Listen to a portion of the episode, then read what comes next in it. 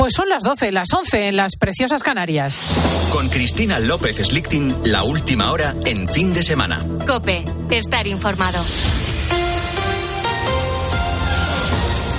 A esta hora, a las 12, comienza en Madrid la gran marcha anual por la vida. Iván Alonso. Sí, la capital de España va a gritar hoy sí a la vida para defender su dignidad en todas las etapas del ser humano. La manifestación, que va a terminar en la Plaza de Cibeles y que está convocada por medio millar de asociaciones, arranca ahora mismo en la confluencia de la calle Serrano con Goya en Colón. Allí en ese punto se encuentra ya un redactor de la cadena COPE, José Luis Concejero. ¿Qué tal, José Luis? Buenas tardes. ¿Qué tal, Iván? Buenas tardes. La vida trae alegría, trae optimismo, trae en definitiva un proyecto ilusionante para las familias. A estas horas, en el centro de Madrid veo cochecitos de bebé, niños agarrados de la mano de sus padres. Eso los tranquilos, porque muchos otros corren entre la gente en esta jornada calurosa en la que miles de personas han venido hasta aquí para defender la vida. Como lo hacen Ana y Fernando, un matrimonio joven que reconoce que la vida pese a las dificultades, siempre merece la pena. Bueno, pues que nunca hay un momento perfecto porque, porque las condiciones de la vida eh, van cambiando, pero que, que, la vida es maravillosa. es un regalo. Es un regalo. Sí, bueno, que es un regalo y que, que, hay que dejarse sorprender por, bueno, por los hijos en nuestro caso, pero por las nuevas vidas y por supuesto respetar desde el mismo momento de su concepción su, el valor que tiene esa, esa nueva vida. Reina el color verde, el de la esperanza. Miles de personas comienzan a estas horas delante de mí, en el centro de Madrid, esta marcha defendiendo la vida el mayor derecho y el más preciado que tiene la humanidad. Gracias, José Luis. El Euribor, el principal índice con el que se calculan las hipotecas, roza ya el 4%, justo cuando estos préstamos van a empezar a sufrir el encarecimiento más agresivo desde que el Banco Central Europeo iniciase la subida de los tipos de interés. Por cierto, que este próximo jueves el organismo regulador va a volver a subir el precio del dinero. Se espera que lo hagan otros 50 puntos básicos. Con este panorama, los potenciales compradores de vivienda se han ido adelantando a todos estos incrementos. Lo ha explicado aquí en COPE en la mañana del fin de semana José García Montalvo, catedrático de Economía de la Universidad Pompeu y experto en vivienda. Lo que ha sucedido durante 2022 ha sido una evolución de más a menos porque ya se veía que los tipos de interés iban a aumentar y esto ha hecho que muchos compradores que a lo mejor pensaban comprar pues en 2023 o en 2024 hayan anticipado esas compras. Con la fuerza de ABC. Cope, estar informado. Y a esta hora está previsto que comience la Junta Directiva del Real Madrid, convocada de urgencia por el presidente Florentino Pérez por ese caso Negreira, los pagos millonarios del Barcelona al ex número 2 de los árbitros. El Club Blanco, como adelantó Cope, se presentará como acusación particular tras la denuncia de la Fiscalía Arancha Rodríguez. El Barça acaba a esta hora, la Junta Directiva del Real Madrid se reúne con carácter de urgencia en la ciudad Real Madrid de Valdebebas después de que su presidente Florentino Pérez convocara dicha reunión para decidir si se persona como causa particular en el caso que la Fiscalía ha abierto contra el Barcelona por corrupción continuada. En principio, la Junta deberá respaldar la idea que va a plantear el presidente en esa reunión que, como digo, ha debido comenzar hace apenas unos minutos. Y aparte de estas novedades en el caso Negreira, hoy el Barcelona busca ampliar su liderato en Bilbao, Luis Calabor. El Barça visita hoy San Mamés ante el Atlético a las 9 de la noche. ¿Cuál es la última hora del equipo catalán, Elena Condís? El Barça acaba de aterrizar en Bilbao pendientes de la reacción del Madrid tras la Junta Extraordinaria por el caso Negreira. En lo deportivo, recuperan a Lewandowski y a Gaby pero pierden Araujo en la visita más complicada que les queda. Siguen en la enfermería Pedri y Dembélé. Hoy en San Mamés les espera un ambiente más hostil que nunca. Un sector de la grada se ha organizado para preparar y lanzar billetes azulgranas con la palabra mafia en esta vigésimo quinta jornada de la Liga Santander. Valencia 1, Osasuna 0, Celta 3, Rayo 0, Elche 1, Valladolid 1 y ese Real Madrid 3, Español 1 que recorta distancias con el Barcelona momentáneamente. Hoy a las 2 en tiempo de juego podrás escuchar el Mallorca Real Sociedad a las 4 y cuarto Sevilla Almería y 6 y media Villarreal Betis. Y en baloncesto, en media hora se reanuda la jornada de la Liga Endesa con el encuentro destacado entre Real Madrid y Surne Bilbao. Los blancos buscan mantener el liderato. Sigues en Cope, continúa esta hora ya el fin de semana con Cristina. Muchísimas gracias, Iván Alonso. Si te parece, nos juntamos dentro de una hora para las noticias. Y aquí estamos, en fin de semana de Cope, con Cristina.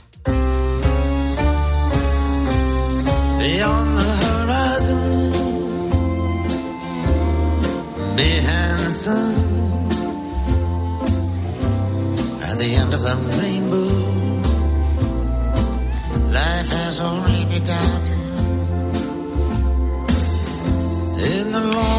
Estás normal, vas a la piscina, te tiras, saltas y al caer te golpeas en la nuca. Y a lo mejor te despiertas y te dicen que no volverás a moverte más. De cintura para abajo o del pecho para abajo o incluso del cuello para abajo. Accidentes de tráfico, accidentes de piscina, muchas circunstancias generan lesiones medulares. Y la buena noticia es que existen en España enormes hospitales en el cambio de la investigación sobre estas enfermedades. Concretamente, el Hospital Nacional de Parapléjicos de Toledo es un centro internacional de referencia. Ana Laza Alonso, enfermera jubilada, ha vivido la historia de este centro desde el origen. Ha conocido cientos de personas, ha recopilado 177 historias increíbles de los protagonistas y nos va a hablar del recorrido del Hospital Nacional de Parapléjicos de Toledo desde ese 7 de octubre de 1974 en que abrió sus puertas. Doña Ana, muy buenos días. Buenos días, Cristina. Tú misma cuentas que al principio, perdona que te tutee, pero a la lectura Sí, del claro libro sí. sucede una gran cercanía con tu persona, que al principio tenías reticencias tú misma a la hora de trabajar en este hospital cuando te destinaron allí. ¿Por qué? Mm, Verás, durante la carrera eh, la lesión medular se toca un poco de pasada. Por tanto, es- el desconocimiento de las cosas te hace que tengas miedo.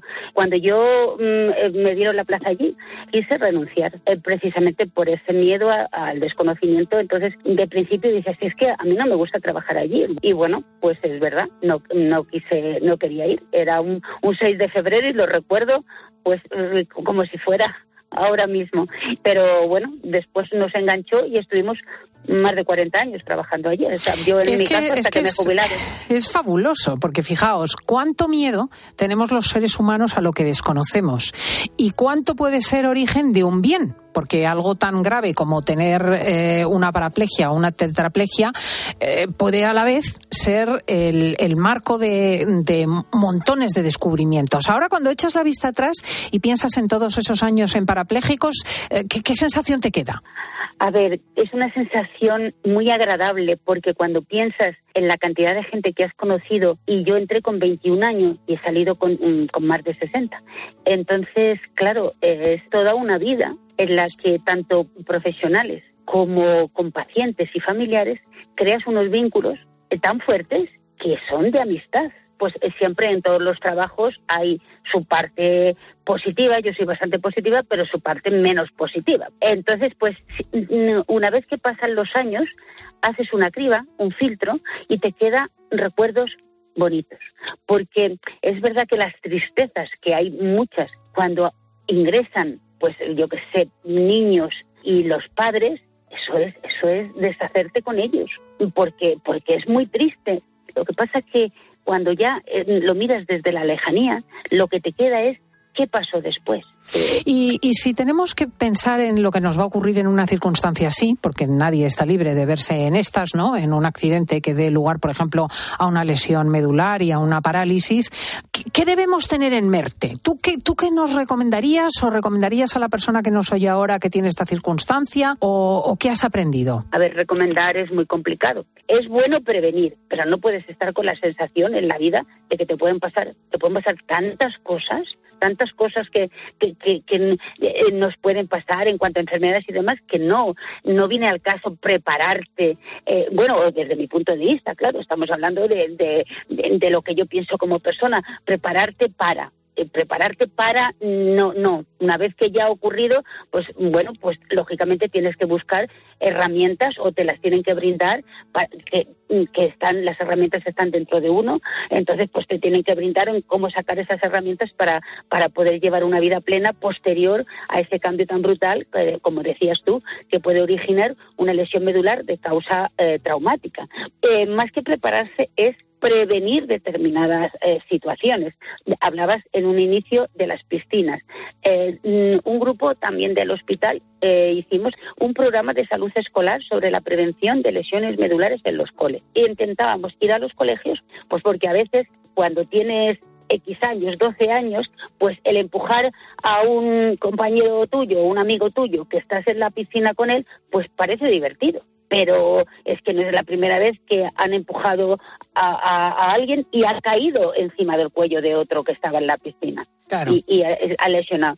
A mí me da la impresión, eh, viendo tu libro, de que hay muchas historias de gente que es capaz de abrir un camino mm, positivo después de una lesión medular, mirando hacia atrás por, el, por lo que han hecho, por el camino que han hecho. Yo no sé si te queda alguna de estas historias eh, más cerca del corazón.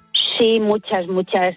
O sea, la idea era recoger el sentimiento, la experiencia, qué había quedado o, qué podíamos aportar los profesionales que habíamos estado en los primeros 15 años en el hospital para que otras generaciones supieran cómo empezó esta institución, ¿vale? Y después yo tenía de, un proyecto anterior experiencias de mm, pacientes que habían querido dejar su historia, eh, bueno, pues para, para que lo pudiéramos publicar consideré que era como mm, una obligación, un, un deber que yo tenía con esas personas que de manera generosa eh, en aquel momento me dejaron su historia y algunos ya no estaban con nosotros. Entonces, esas historias indudablemente me han quedado muy dentro eh, y, los tengo que nombrar. Eh, pues, me decías antes que cómo, o sea, cómo han dejado ese legado de la cantidad de cosas que han hecho en la vida, indudablemente. La primera historia es de una niña que ingresó en el hospital, la primera niña, Gema Hasenbey González.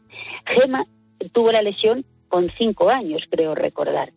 Gema ha hecho tantas cosas en la vida que ella dice que no, no, no se imagina su vida y que no sea en una silla de ruedas, lógicamente. Y eh, Gema es doble medallista de esgrima en Atlanta y en Barcelona. Ha ido a cinco Juegos Paralímpicos. Mm, es periodista, em, es actriz, baila en silla de ruedas, ha subido al Teide. Entonces, claro, hablas con Gema y es que es un canto a la vida. Pero es que está otra, eh, Gema tiene una paraplegia, pero luego está un amigo, muy amigo mío, que, que, yo le conocí en el hospital, que se llama Resti San Punzano.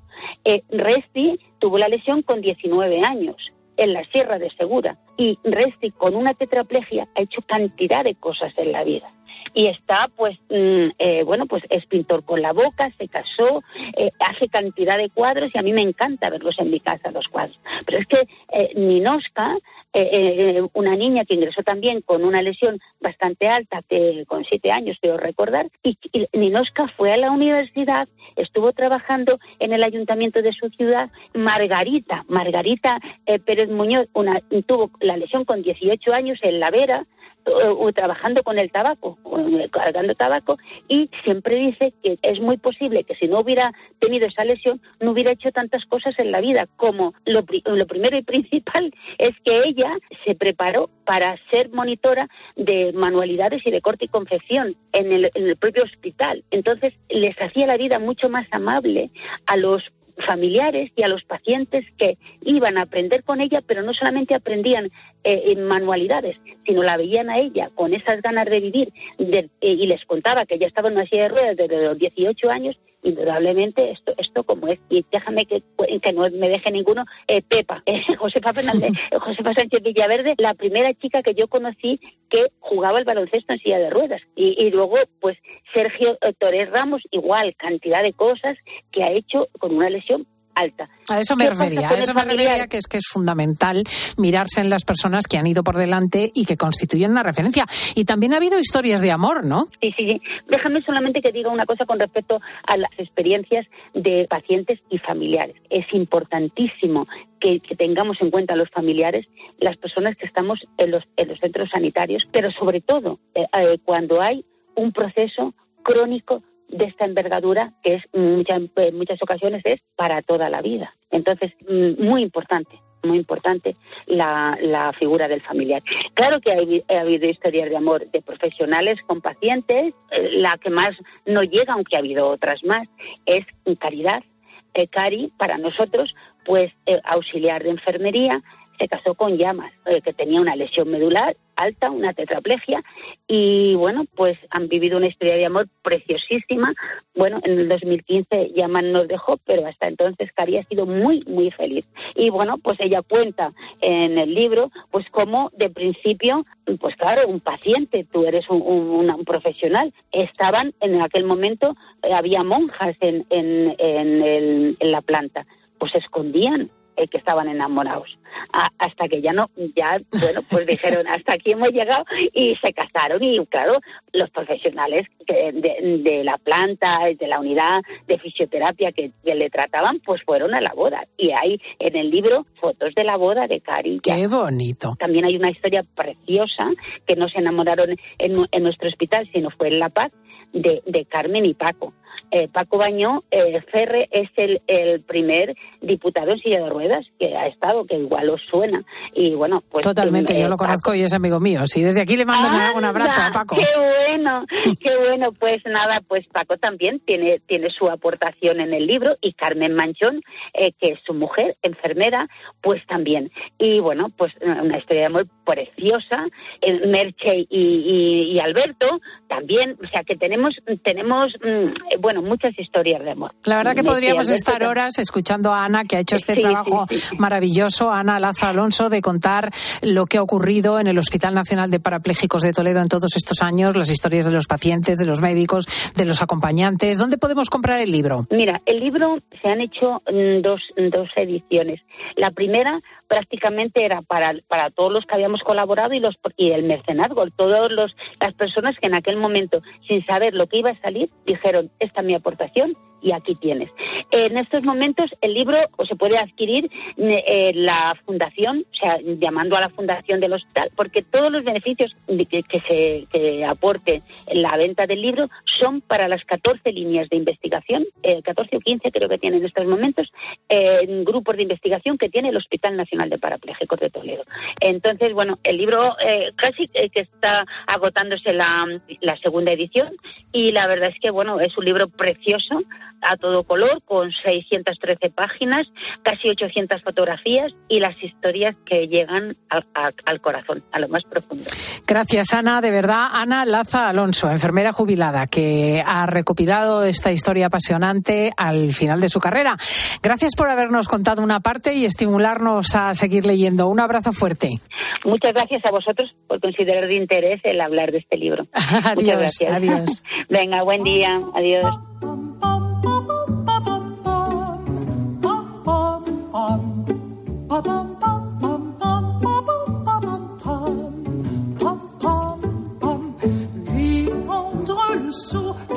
Va a tocar ahora preguntar quién fue noticia la semana próxima a Elsa González, a la maestra de periodistas. Buenos días. Buenos días, Cristina. Pero antes, antes saludo a Sole Mayol, que ya ha llegado. Buenos días. Buenos días, qué día Sole? más bueno, qué solazo, qué gusto pasear Bueno, por veo, todos estos lares. además, con un look, madre que mañana llevo, eh, completamente diferente, porque sí, sí, sí, Sole viene con cazadora de cuero azul, no te digo más. encanta, me encanta. Y Yo moderna, la vamos, con maestra 90 de también. periodistas lleva unos eh, eh, pantalón, unos zapatos rojos y negros y una camisa de rayas y una chaqueta blazer con apliques rojos. Va como si fuera una marinera. Bueno, guapa, Ideal. guapa. ¿Quién fue noticia la semana próxima, Elsa? Bueno, un personaje que yo creo que conocemos todos y no sé si lo valoramos suficientemente. Félix Rodríguez de la Fuente, el defensor animal por excelencia, que hubiera cumplido hoy 95 años, no hoy, la semana próxima. Es que Al- fíjate que no hubiese sido tan mayor. Quiero decir que, que feliz hubiese vivido y de no ser Claro. aquel accidente terrible a Fíjate. 43 años de su fallecimiento. Es- pues me es. encanta que lo recordemos porque es una parte de nuestra biografía. Tendría 52 años. Bueno, pues eh, conciencia los españoles en la defensa de los animales y propicia además su conocimiento, especialmente a quienes eh, viven o vivían en la ciudad. Félix Samuel Rodríguez de la Fuente nace en un pueblo de Burgos, Poza de la Sal, el 14 de mayo de 1928. El padre es notario. La guerra civil provoca que él mismo se ocupe de educar a sus hijos en casa. Esto mm, eh, le permite a Félix mantener el contacto con la naturaleza. Peranea en Santander, de ahí eh, su cercanía siempre con esta ciudad. En una de sus excursiones campestres observa la pericia de un halcón al capturar un pato. Afirma que ahí nace su interés por la cetrería. A los 10 años... No te va, no te, bueno, te tengo que Sí, contar sí. una cosa. Este, el último mm, rato que he ido al campo, que he ido a la Sí. zona de Balsaín, me he quedado alucinada viendo el intento de un halcón de capturar a un pato. Era una escena tan dramática que me acordé de Félix, porque es que el pato graznaba. Pero durante minutos y minutos. Y el halcón utilizaba como técnica el evitar que el pato bajase de nivel de tal manera que se cansase. Me- lo seguí con tal angustia que hasta que el pato no se salvó, que fue 10 minutos después, fíjate tú qué casualidad. Oye, eso ha sido este fin de semana pasado. Pero fíjate, caza a un pato que es tan grande o más que él. O sea, que, que es que fíjate eh, qué naturaleza de, de, de caza. Pero sí, la verdad es que verlo, mm, eso tiene que imponer. Bueno, pues eh, Félix Rodríguez de la Fuente, a los 10 años, ingresa en los Corazonistas de Vitoria, después en los Maristas de Burgos y en Valladolid estudia medicina. Eh, lo hace porque es una de las carreras que proporcionan en ese momento más conocimientos de biología. El primer año solo aprueba tres asignaturas, pero destaca en dos aspectos, las pruebas orales y las deportivas. Gana el campeonato universitario de los 400 metros lisos. Espabila en los estudios, contacta con José Antonio Valverde. Es que este hombre merece se- ser citado, Cristina, porque eh, la persistencia de Valverde eh, logra que no desequen eh, es, mm, Doñana, el parque de Doñana que Fíjate, era la ¿eh? intención del Ministerio de Agricultura en ese momento. Qué locura de época, claro. Efectivamente. Pero claro, se veía con otros ojos. Bueno, Rodríguez de la Fuente recupera estudios medievales sobre cetería, que era un arte que se había abandonado hacía medio siglo en España. Finaliza la carrera y se especializa en estomatología, con premio extraordinario. O sea, dentista. Dentista. Puede, bueno, puede considerársele además un pionero porque eh, prácticamente nadie se espe- eh, elegía esa especialidad que era además muy, muy novedosa.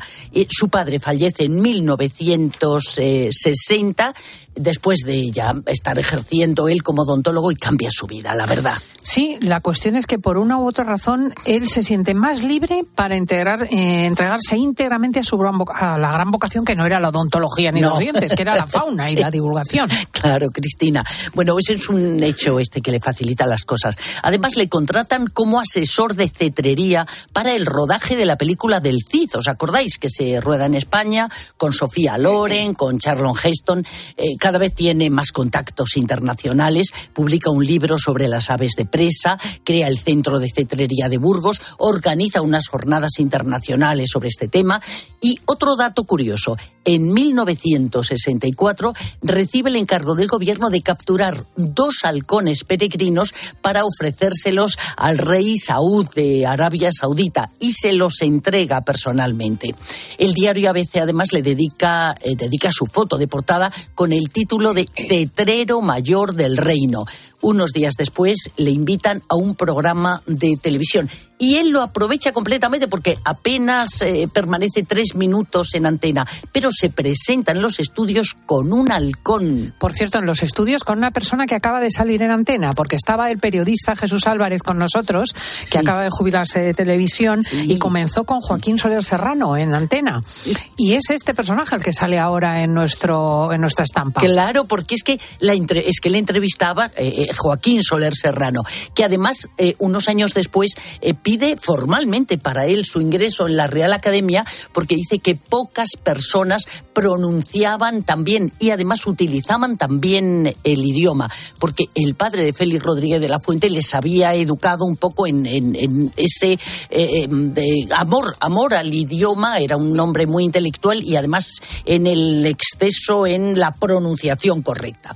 Bueno, televisión le contrata para un programa programa de caza y pesca. Después, en 1966, le presentan en un programa escolar como Félix, el amigo de los animales y ahí se convierte ya en un personaje popular. Ese fue el kit de la cuestión. Su carrera en televisión resulta meteórica cuando en España hay una sola televisión Claro. y cuando las ciudades se pueblan de gente que viene del campo para trabajar, empieza todo el mundo a entender como muy cercanas sus explicaciones. Sí, su fama es incuestionable aquí y empieza a ser una figura fuera también. Rueda documentales que se emiten en televisiones internacionales. En 1966 marca su vida personal también. Tiene 38 años y se casa con la francesa Genoveva Parmentier. Eh, tendrán tres hijos, Mercedes, Leticia y Odile, que es eh, bióloga también. Ese año consigue la protección del halcón peregrino y otras rapaces y es el primer país, España, que aprueba esta normativa. Comienza entonces el estudio de los lobos, eh, cuyo número se estaba reduciendo notablemente en España. Salva dos lobeznos de morir apaleados, los cría ayudado por su mujer con eh, el nombre, le coloca el nombre de Rómulo y, Rom, y Remo. Remo, me claro, los creadores de Roma. Bueno, el animal pasa de ser enemigo del hombre a verle como el antecesor eh, rebelde no domesticado, el perro.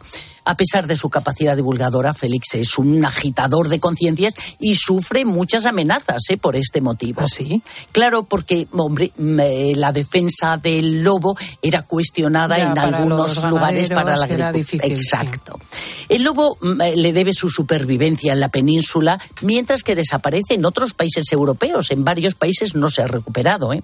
Trabaja en la protección también del oso ibérico, el lince, el águila real, imperial, la preservación de las dunas del Saler, Doñana, Daimiel, el Monte del Pardo o la laguna de Gallocanta en Aragón. Sus conocimientos en cetrería los aplican los aeropuertos españoles, porque utilizan las aves rapaces para ahuyentar eh, al resto de pájaros. Era un peligro para los motores de, de los aviones. Y el éxito es rotundo porque no vuelven a producirse daños.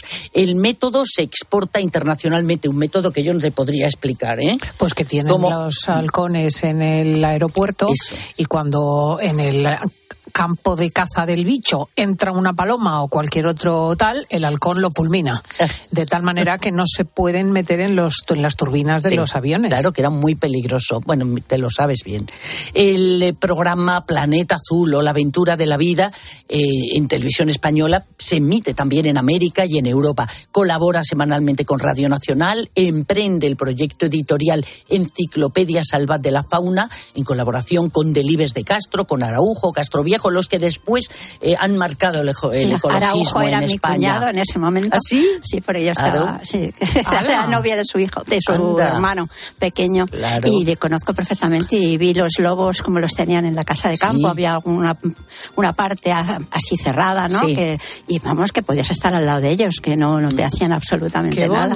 Una, una, bueno, era increíble, ¿no? Y además que televisión española a, aportara por eso, ¿no? ¿Os acordáis de tara, tara, eso es. Y que todo el mundo lo conoce y que todo el mundo se enrollaba con un, con un programa que era de animales, que todo el mundo decía, ¿cómo lo vas a ver? ¿No? Pues sin embargo, estábamos todos ahí Embobados. viendo cómo cazaba la... Por cierto, la música que tú acabas de tararear era de Antonio García Abril, que mm, se hizo famoso también, digo, como músico por este, mira, lo estamos escuchando. Se convierte Félix Rodríguez de la Fuente en referente mundial con su serie de televisión El hombre y la tierra, eh, que tenía tres series eh, ibérica, suramericana y norteamericana.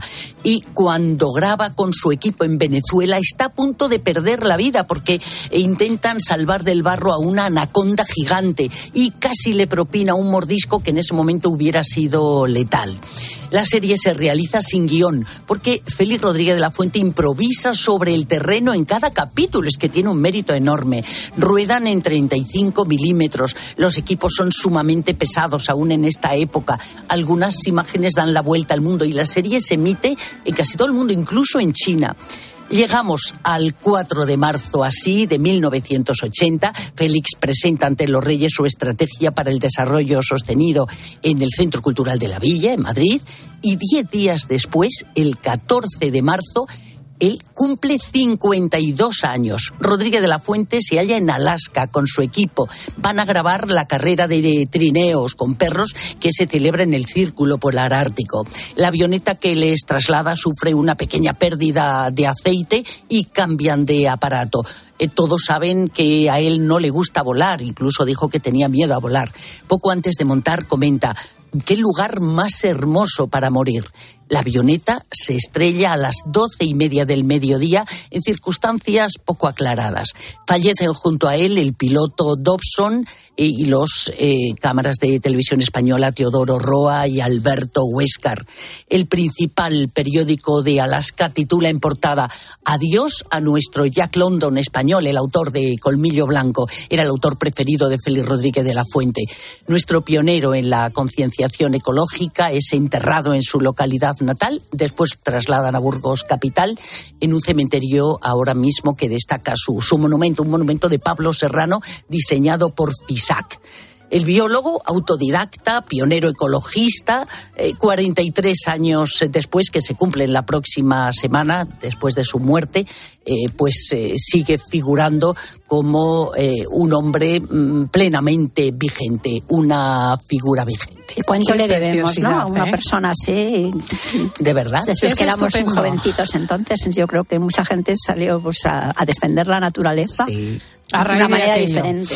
Eh, curiosamente, las vidas cambian las existencias de otros. Pasó con Félix Rodríguez y pasó con Ángel del Río. Esta semana te he visto fotografiada porque iba nuestra Elsa González a, a Getafe, donde se ha puesto su nombre, el nombre de nuestro compañero Ángel del Río, inolvidable cronista de Madrid, como eh, tutelar de una sala cultural del Teatro García Lorca, ¿no? Eso es. Acompañamos a Isi, a su mujer y a su hijo, el otro está en Noruega, porque inauguraban una sala que le, además la bautizaban con el nombre de Ángel del Río, una sala cultural en el eh, Teatro de Getafe García Lorca. ¿eh? Pues un justo homenaje a nuestro Allí estaba la alcaldesa y fue muy emotivo, la verdad. Felicitamos a todos los miembros del consistorio, a todos los habitantes de Getafe, les damos las gracias gracias en nombre de la cadena COPE. Bueno, eh, quiero saltar un segundo a la calle, me vais a perdonar, porque tiene lugar allí la marcha anual por la vida, la gran marcha por la vida, y está a pie de obra José Luis Concejero, nuestro compañero de informativos COPE. Buenos días, José Luis. ¿Qué tal, Cristina? Muy buenos días. ¿Cómo está el ambiente? Bueno, está el ambiente fenomenal, te puedes imaginar. Ahora mismo además estoy caminando por la calle, en esta calle Serrano. Tengo a mi derecha el Museo Arqueológico Nacional de Madrid mucha gente, mucho color verde y estoy caminando con Reyes, que es una mujer eh, que ha venido aquí con su marido Juan Luis, que ha venido también con sus tres hijos, que tiene un testimonio de vida muy interesante, te puedes imaginar como todas las historias de todos aquellos, Cristina, que están aquí en esta marcha anual por la vida, porque insisten mucho en que hay que defender la vida, hay que luchar por la vida, hay que alzar la voz por la vida, que sin duda alguna es el bien más precioso que tenemos. pues que nos cuente Reyes cuál es su experiencia. Buenos días, Reyes. Reyes, muy buenos días. buenos días. Bueno, en primer lugar, Reyes, ¿por qué has venido hasta aquí? Eh, yo he venido, hombre, que la vida es maravillosa, hay que celebrarla, esto es una fiesta y y es que, mm, o sea, no, que es maravillosa. Y además, Reyes, tú tienes un testimonio muy especial y muy emocionante con una pequeña que está aquí con nosotros. Sí, eh, Carmen, mi tercera hija. Eh, en la semana 10 de embarazo me dijeron que venía con pliegue nucal. Eso quiere decir que bueno, puede tener distintas enfermedades, entre una de ellas síndrome de Down, eh, que es como lo más mm, suave, ¿vale? Por así decirlo. Eh, pues en la ecografía de las 12 me dijeron que eso había desaparecido. Entonces yo también apoyar a todas esas madres que les dicen al principio del embarazo que viene un niño con dificultades, que puede venir al final con dificultades, pero que hay veces que no. Fíjate, nos lo dicen, ¿eh? nos que, lo creemos que, y que luego no es verdad. Es te estoy escuchando en directo, Cristina, te escucha Reyes. Es cierto, porque tenemos muy frecuentemente testimonios de madres que han perdido a sus hijos por este tipo de diagnósticos que son muy frecuentes y, no siempre precisos. Y, en general, además, hay un enorme desprecio a la vida del discapacitado, como si la persona discapacitada tuviera menos derechos, ¿no? Es, curioso, o sea, tienes más derecho a nacer si vienes íntegro y bonito. Sí, no, no. Además que yo soy profesora, de clase en un colegio, primaria, y ya he, y he tenido, bueno, y tengo compañeras que también hemos dado a clase a niñas con síndrome de Down. eh, y es que mm, es que son maravillosas. Pues O sea, de verdad, decir, por Reyes- experiencia son maravillosas, te ganan el corazón. Eh, las niñas, esa, esa, esa promoción y esa clase nace con una sensibilidad especial eh, y nacen también, o sea, y crecen también con en lo importante que es el quererse. Creo que esto de quererse y de apreciar la existencia es bonito, ¿no? Porque abrazar la circunstancia del otro, incluso cuando es adversa, o la propia, es una cosa muy esperanzadora en la vida. Y a menudo pensamos que uno toma decisiones en la existencia solo, pero no es cierto. El abrazo del otro y el apoyo del otro y su ejemplo son fundamentales. Reyes, muchísimas gracias. Muchas gracias a ti. José Luis, que vaya todo muy bien. Todavía os queda un largo recorrido. Nos queda un largo recorrido, pero estoy acompañado con la familia de Reyes porque ha venido aquí con el marido, con los hijos, con los suegros, con los padres. Han venido todos los Reyes y los Juan Luis de la familia, así que te puedes imaginar, vamos a seguir en este recorrido mucho color verde, mucha defensa por la vida y sobre todo, Cristina, lo más importante, optimismo e ilusión en una jornada que evidentemente es muy reivindicativa aquí en las calles de Madrid. Pues un momento festivo y alegre, eso nos gusta. La marcha anual por la vida, eh, la edición 2023. Enhorabuena. Un abrazo, Cristina. Adiós. Formemos todos juntos un equipo de primera, que el escudo sea el verde y la vida tu bandera. Ojalá me dieras tiempo para devolverte. Escuchas fin de semana. Con Cristina López Slichting. Cope, estar informado. La radio es más radio cuando nos escuchamos. En los últimos meses, la llegada de una familia ha rejuvenecido este pueblo que tiene solo 100 habitantes. Tener hijos cada vez es más tarde. Estamos en Ojos, en Murcia, en esta programación especial que hoy dedicamos en COPE al envejecimiento. Tiene 100 años. Es un pueblo muy bueno, todo el mundo me ha querido. Me voy a acercar a una de estas madres. El bebé es el más pequeño de tus tres hijos. Económicamente está complicado hoy en día poder mantener El más. sitio donde estoy es uno de los barrios más envejecidos de Santander. de El abuelo es el que necesita los cuidados y no hay nadie que se los pueda prestar. Muchos recién nacidos han pasado por las manos de Gema, que nos cuenta que siempre que hay actividad en los paritorios ella se siente feliz, realizada. Durante los años que lleva como matrona, Cada veo cara de agradecimiento. La base es el amor. Estamos impregnados de amor en el paritorio. En COPE, Carlos Herrera, Ángel Expósito. Pilar García Muñiz, Pilar Cisneros. Fernando de Aro. Están más cerca de ti. La vida siempre nos pone a prueba. Por eso en PSN Previsión Sanitaria Nacional hacemos más fáciles los momentos difíciles. Protege tu futuro y a los que más quieres con la mutua en la que confían los profesionales universitarios desde hace más de 90 años. PSN Previsión Sanitaria Nacional. Aseguramos sobre valores. Escuchas COPE. Y recuerda, la mejor experiencia y el mejor sonido solo los encuentras en cope.es y en la aplicación móvil. Descárgatela. Este frigo es asombroso. Es que es súper espacioso. Tú solo compras muy sencillo. Y el dinero a tu bolsillo. Aprovecha la selección de electrodomésticos Bosch con hasta 200 euros de reembolso. Compra en tu tienda habitual en nuestra web o llámanos. Bosch.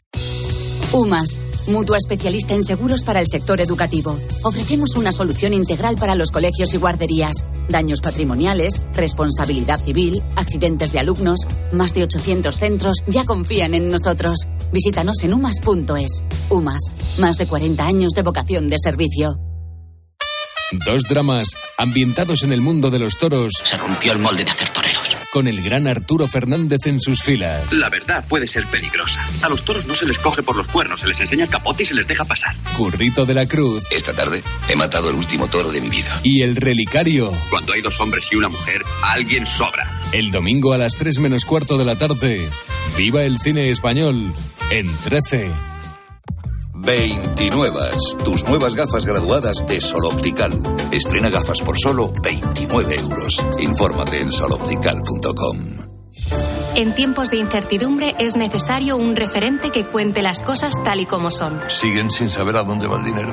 Que esa ha sido la queja fundamental de la Comisión. No se sabe, no se conoce el destino final de los fondos. La transparencia brilla por su ausencia, la burocracia. Escucha a Carlos Herrera, de lunes a viernes, desde las 6 de la mañana en Herrera en COPE.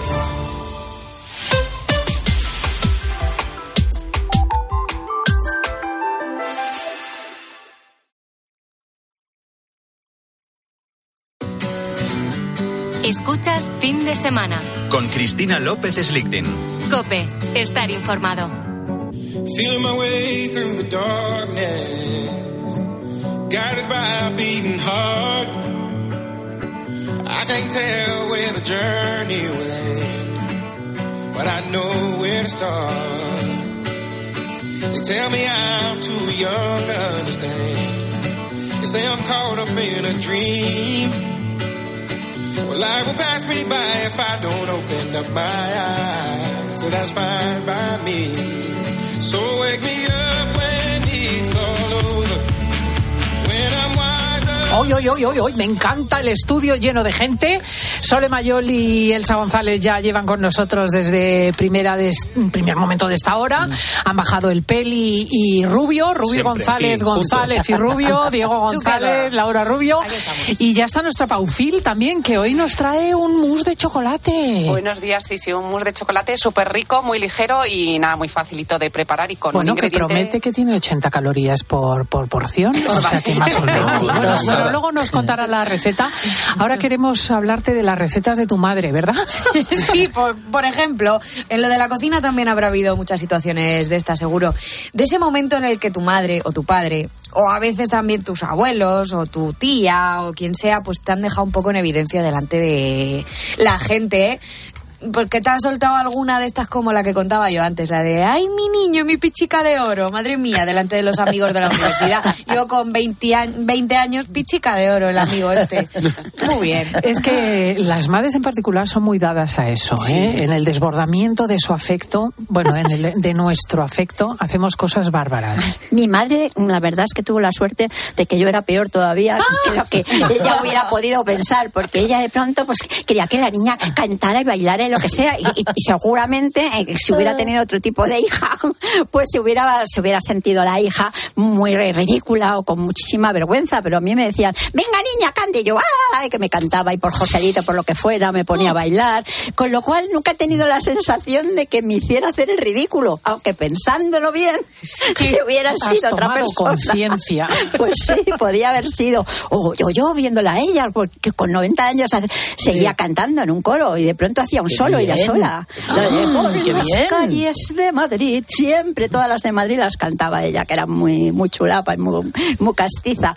Y, y jamás en la vida he tenido la sensación de que hiciera el ridículo. No sé si será cariño o qué, pero yo creo que hay muchas veces, otro a lo mejor piensa que el otro está haciendo el ridículo y sin embargo tú, por cariño a esa persona, pues no, no el lo ves. cariño hace cosas inauditas. Como mi madre ha estado malilla, que ya está bien, me han preguntado los oyentes, ya está bien y se incorpora el siguiente fin de semana, aprovecho que no está para contar la anécdota porque es tremenda.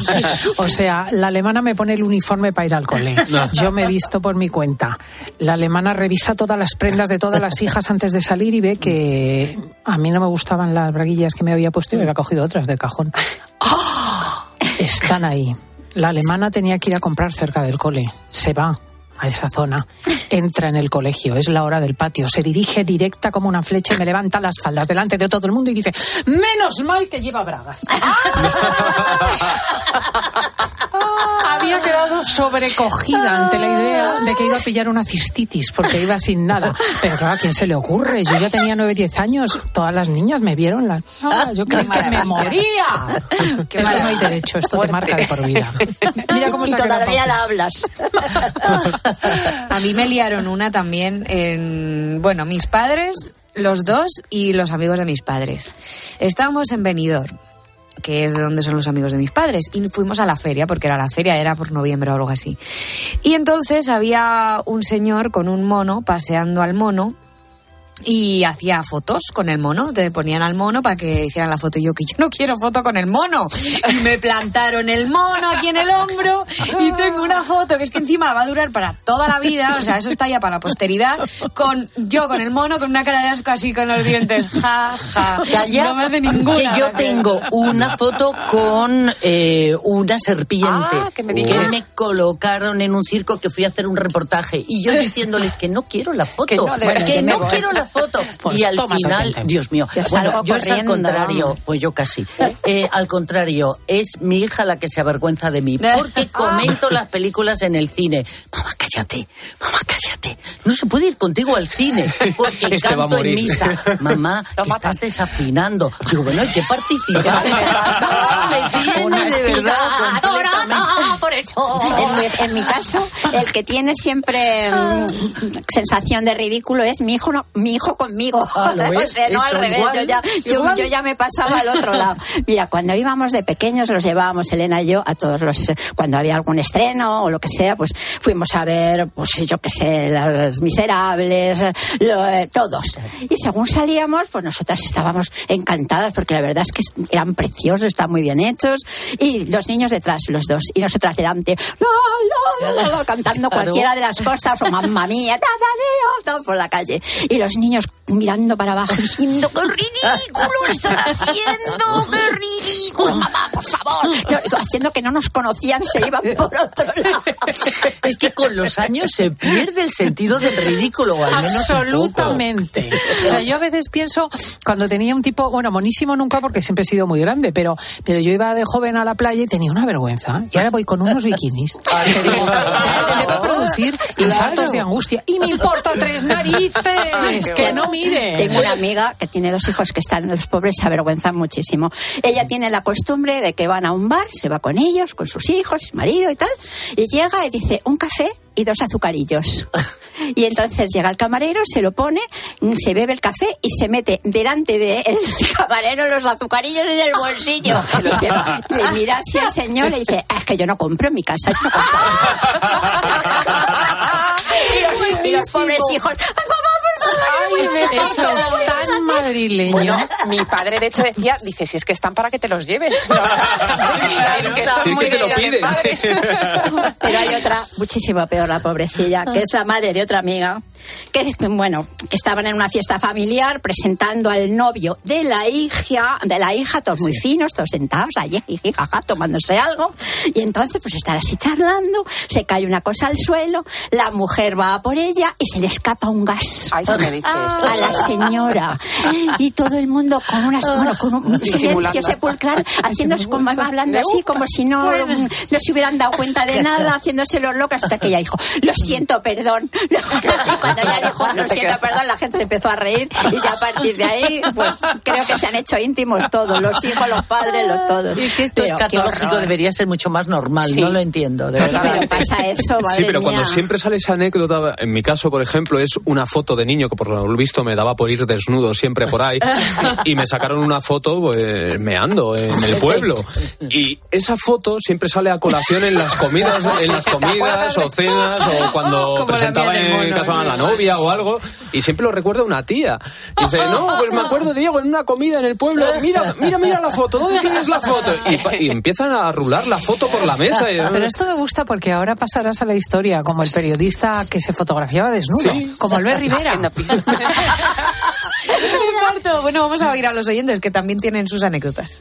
Pues yo tendría algo así como 13 o 14 años. Eh, y recuerdo que me sentó muy mal cuando eh, mi madre me estaba recogiendo de, pues de algo que estaba haciendo con algunos, con algunos compañeros del colegio. Y se presentó como, como mi mamá. Y supongo que era la edad o lo que sea, pero recuerdo que me sentó, eh, me, me sentó fatal que se refiriera a sí misma como mi mamá en lugar de como mi madre. Pero bueno, en fin, supongo que son cosas, cosas de la edad, ¿no? Como decía la canción. Claro, que tú imagínate con 15, Pero te 14 llega a años. escocer muchísimo. Sí. Mi mami. Tú mismo, soy la, soy la mamá de no sé quién y ya, ya la burla de los demás, pues ya para qué queremos más.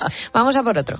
Nunca olvidaré el día que le presenté a mi madre al novio que tengo ahora y delante de él me dijo, pues me gustaba más el anterior.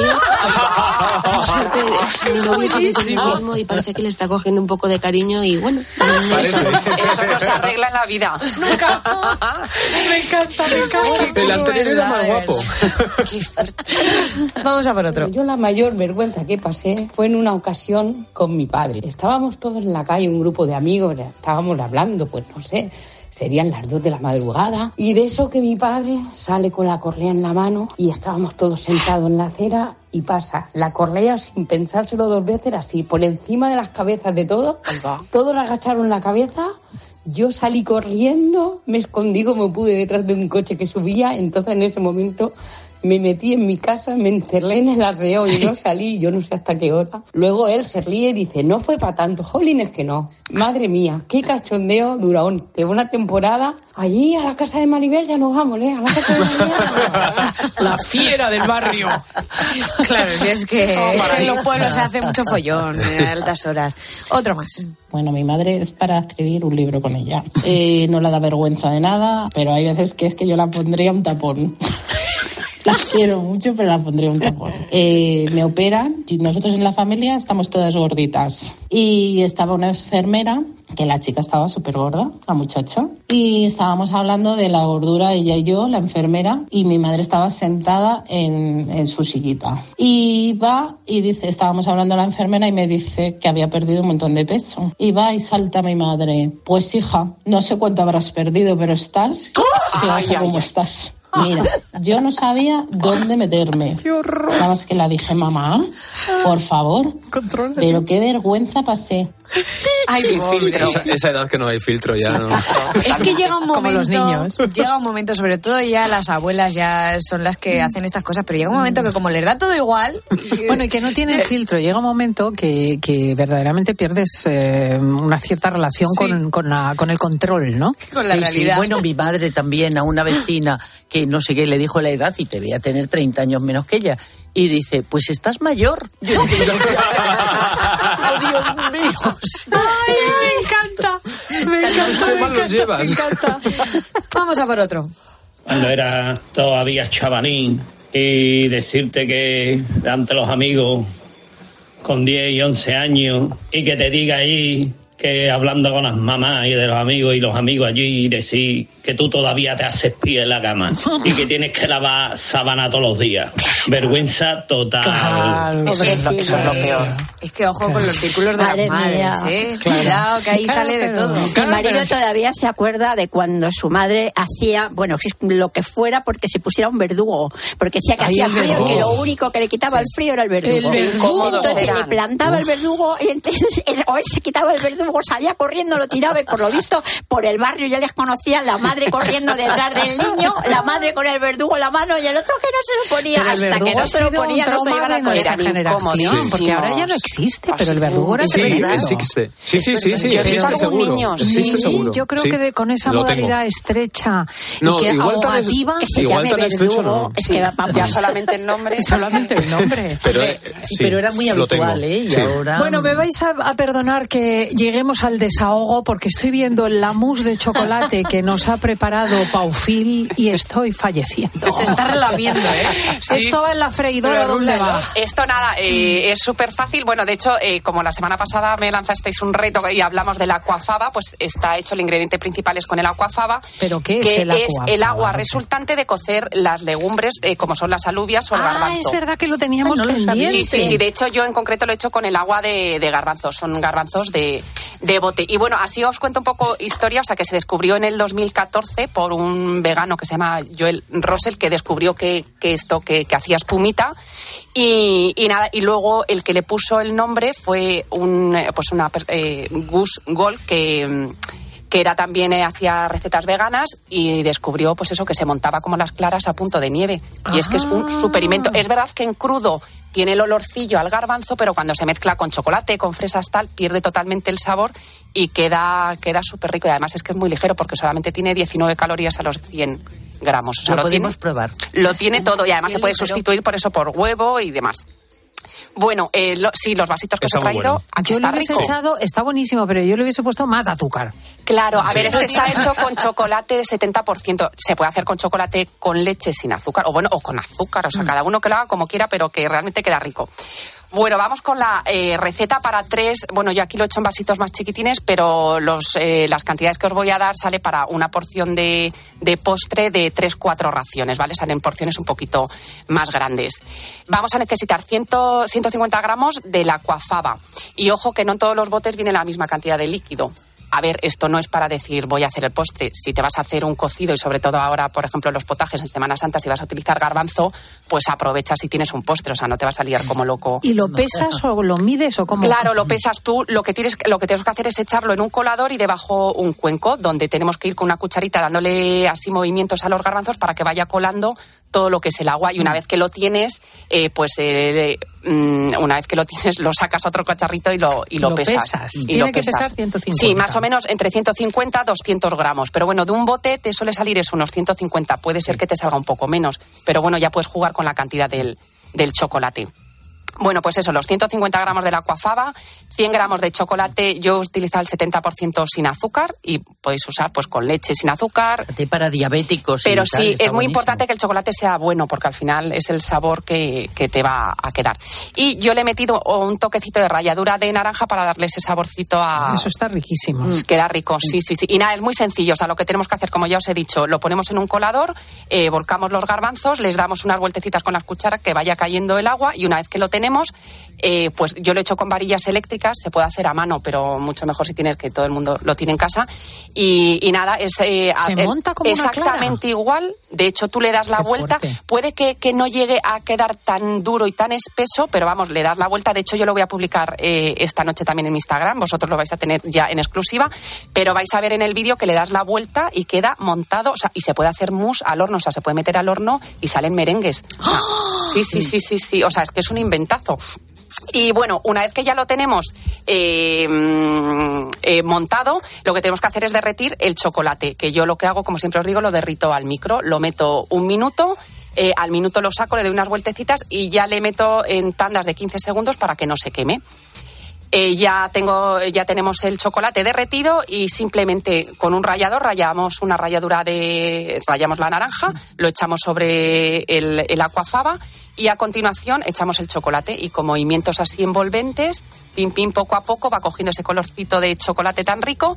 Y, y nada, lo servimos en, en vasitos o en moldes, lo llevamos a la nevera aproximadamente un par de horas que va se va a endurecer un poquito y, y nada, y yo para decorar, que queda súper rico, le he puesto eh, Cacao. cacao. en polvo 0% y ralladura de naranja que le da ese toquecito como lleva la naranja y queda así colorido Fíjate, y muy y no le has vistoso. puesto azúcar ni edulcorante No ni lleva nada. nada. o sea, lleva, o sea, sin azúcares añadidos. Eh, el chocolate, mm, no sé exactamente el mío con que está endulzado, si es que lo está, pero mm, no lleva ningún azúcar añadido. Sí, sí, y como veis, queda la textura de mousse completa. Y bueno, y eso que de de aquí a casa he tardado una horita y puede que haya perdido un poco el compacto, pero es verdad, eh, esta noche que lo voy a publicar, el sonido del mousse, o sea, cuando clavas la cuchara es como, eh, vamos, eh, ah, se me está haciendo la boca agua. De hecho, me voy a comer ahora uno. Pues puedes poner además unas pasitas, por ejemplo, si Claro, quieres que esté sí, sí, sí, un poquito sí. más Eso dulce. es. Claro, sí, Eso sí. es, o incluso crema de dátil le podríamos eh, añadir. O sacarina.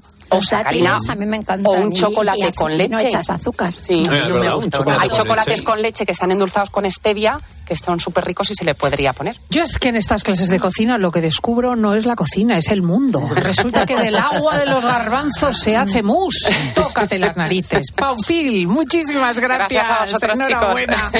Gracias a Sole Mayol, gracias a Elsa González y nosotros seguimos con Diego y con Laura en el programa. Vamos a hablar de los Oscars. Estás escuchando fin de semana. Y recuerda que si entras en cope.es, también puedes disfrutar en tu móvil del mejor entretenimiento con Cristina López Slichting.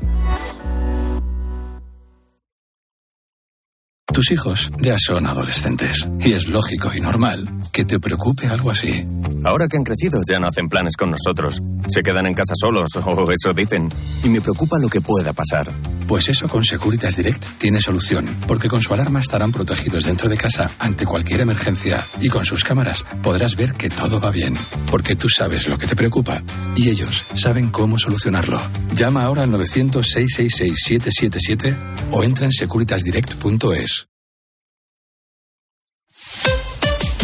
Escuchas Cope. Y recuerda, la mejor experiencia y el mejor sonido solo los encuentras en cope.es y en la aplicación móvil. Descárgatela. De primero tenemos cocido completo o bichisua. Y de segundo, merluza en salsa verde o chuletillas con ensalada. Mm, yo tomaré bichisua y merluza. ¿Y usted? Pues yo, yo lo que quiero es decirle que le siento como a un hijo. Vale. Extra Día del Padre de la ONCE. El 19 de marzo, 17 millones de euros. No te quedes sin tu cupón. Cómpralo ya. Extra Día del Padre de la ONCE. Ahora cualquiera quiere ser padre. A todos los que jugáis a la 11, bien jugado. Juega responsablemente y solo si eres mayor de edad. Programa. Entretenimiento. Diversión. Jugar. Tardeo. Tele y sofá. Cristian. Galvez. Concurso. Telecinco. 25 palabras. Un concurso presentado por Cristian Galvez lleno de diversión y entretenimiento para jugar en familia. De lunes a viernes a las 7 de la tarde en Telecinco, 25 palabras. Este frigo es asombroso. Es que es súper espacioso. Tú solo compras muy sencillo. Y el dinero a tu bolsillo. Aprovecha la selección de electrodomésticos Bosch con hasta 200 euros de reembolso. Compra en tu tienda habitual en nuestra web o llámanos. Bosch. Para acabar el día en la radio, El análisis y la reflexión de Ángel Expósito. Te he contado tres historias con un denominador común, el acoso escolar, y es que los datos impresionan. Más del 33% de los niños conviven con alguno de estos casos de acoso. Lo viven en su clase. De lunes a viernes, de 7 de la tarde a 11 y media de la noche, todo pasa en la linterna. todo pasa en Cope.